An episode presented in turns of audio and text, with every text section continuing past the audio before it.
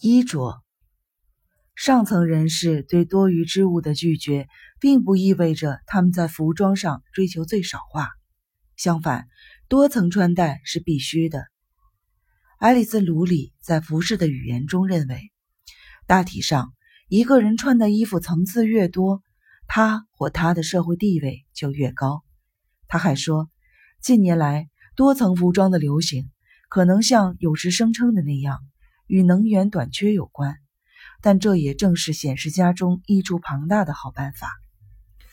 中上阶层的女士几乎无一例外的身着灰色法兰绒裙、斯图亚特格子花呢裙或卡其色裙、藏青色卡迪根式开襟毛线衣，有时是揽绳花样的针织衫、彼得潘式衣领的白衬衫、平跟鞋，最好。再用平边的无顶帽遮住头发，气温低的时候就披上蓝色的上衣，有公事在身则改穿灰色法兰绒外套。但无论什么衣服，最理想的颜色是真正的藏青色。多层混穿屡见不鲜，低调则是共同的倾向。必不可少的事物是一种装饰着手工刺绣花边的眼镜盒，这可是一个重要的等级标志。手工刺绣表明女主人每天拥有数小时闲暇来从事这种手艺。对平民阶层来说，这是不敢想象的。如果一位妇女为家人和朋友做许多刺绣活，她很有可能属于中上阶层。但如果她在织完一件毛衣后还缝上一个小标牌，写着“格特鲁德·威利斯手制”，那她一定是位中产阶级的妇女。如果标牌上写的是“格特鲁德·威利斯编织艺术”，那她无疑是位上层平民妇女。颜色，藏青是中上阶层的颜色，紫色属于平民阶层。紫色一直遭到芭芭拉·布雷斯的诟病。这位劳工商务部、中央情报局和食品与药物管理局的服饰顾问，日薪四百美元。专是改变政府部门女性工作人员的平民服装的风格。他希望女人身着藏青色或灰色由裁缝制作的外套，尽可能的让自己看上去像女性化的男人。毋庸置疑，绝不允许出现连裤套装，尤其不能是紫色的，更不用说是紫色的涤纶的了。这是经典的平民阶层的服装，绝对是最低等级的标志。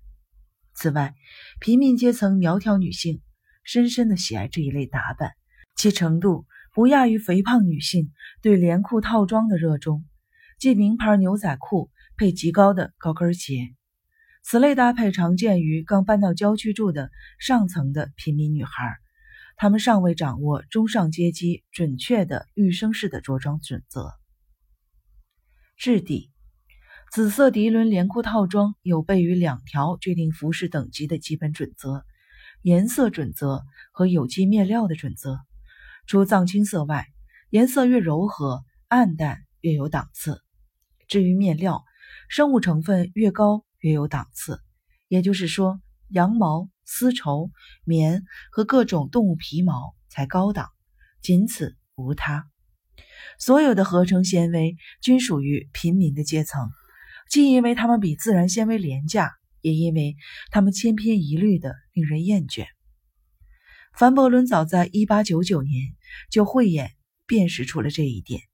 他是这样从总体上谈论大批量制造的产品的：粗俗和教养不良之辈都崇拜和偏爱机器制造的日用品，因为机器制造的东西实在是太十全十美了。这些人从来不关注高贵的消费品。有机原则也判定，厨房里的木材要比塑料贴面有档次，餐桌上的台布棉的要比塑料或油布等级高。对真正的中上阶层而言，完全摒弃人造纤维尤其重要。这些上层人士的鉴别力是如此的精到，以至于像权威预科生手册中提到的，一件牛津布衬衫中的一丁点的涤纶成分也能察觉出来。因为那是可悲的中产阶级的标志。这本书同时还热情地颂扬了年轻的卡罗琳·肯尼迪。严格的讲，他在衣饰举止方面比他母亲更有预科生的风范，因为在哈佛广场的四年当中，任何非自然类纤维都未能贴近过他的身体。我还想提一件看起来相当的美国化、相当具有二十世纪晚期特色，也就是平民化特色的事情，那就是。我们今天购买的浴巾已经掺进了百分之十二的涤纶。浴巾的功能无非是吸收水分，但因为其中唯一的吸水纤维棉被减少了，这一功能已经大打折扣了。然而，这些说法都会遭到费舍尔·莱姆斯先生的指责。莱姆斯先生是总部设在华盛顿的人造纤维制造商联盟公共事务的主任。这个联盟旨在说服陆军和海军尽量的采用人造纤维，不光用于毛巾，也用于拖布和海绵擦布。莱姆斯先生随时准备回击各种恶言重伤。在最近一封写给《纽约时报》的信中，他就从捍卫涤纶的立场出发，言辞驳斥了一位时装评论家对涤纶的非难。涤纶，他说，因其多种华美的形式。业已成为当今最广泛采用的时装面料。当然，从等级观点来看，如此说法恰恰道出了它的谬误。易读性，除了服装的颜色和涤纶成分，服装的易读性通常也可以判别人们是不是平民阶层。那些印着各类期待你去理解并敬仰着信息的 T 恤，或者诸如此类的蹩脚的货色。被艾利森·卢里命名为“易读衣着”，一个颇为实用的术语。印在衣服上的信息通常很简单，无非是啤酒商标，比如百威或喜力。当然，也有较为老练和淫逸的，比如一位姑娘在 T 恤上写着“最好的东西在里面”。当平民阶层欢聚一堂共度闲暇时，绝大多数人会身着印有各种文字的服装亮相。随着社会等级的升高，低调原则随即开始奏效，文字逐渐消失。中产阶级和中上阶层的服装上，文字被商标和徽记取代，例如一条鳄鱼。再往上，当你发现形形色色的标记全部消失了，你就可以得出结论：你已经置身于上等阶层的领地。印着可口可乐才是正牌的 T 恤属于平民阶层。同样的原理。写着马拉伯爵夫人的领带俗不可耐，因此是中产阶级趣味的表现。平民阶层感觉到有必要穿戴易读的服饰，存在若干心理的原因，因此他们看上去并不滑稽可笑，反倒惹人同情。穿上一件印有“运动画刊”“给他利”或者是“莱斯特拉宁”字样的衣服，平民人士会觉得。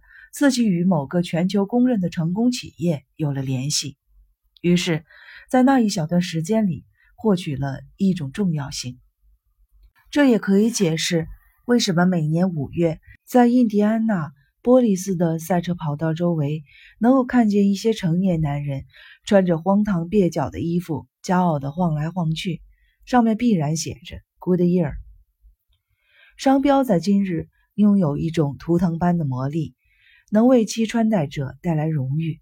一旦披戴上可读的衣饰，你就将自己与某个企业的商业成功混同为一，弥补了自身地位无足轻重的失落，并在那一刻成为一个人物。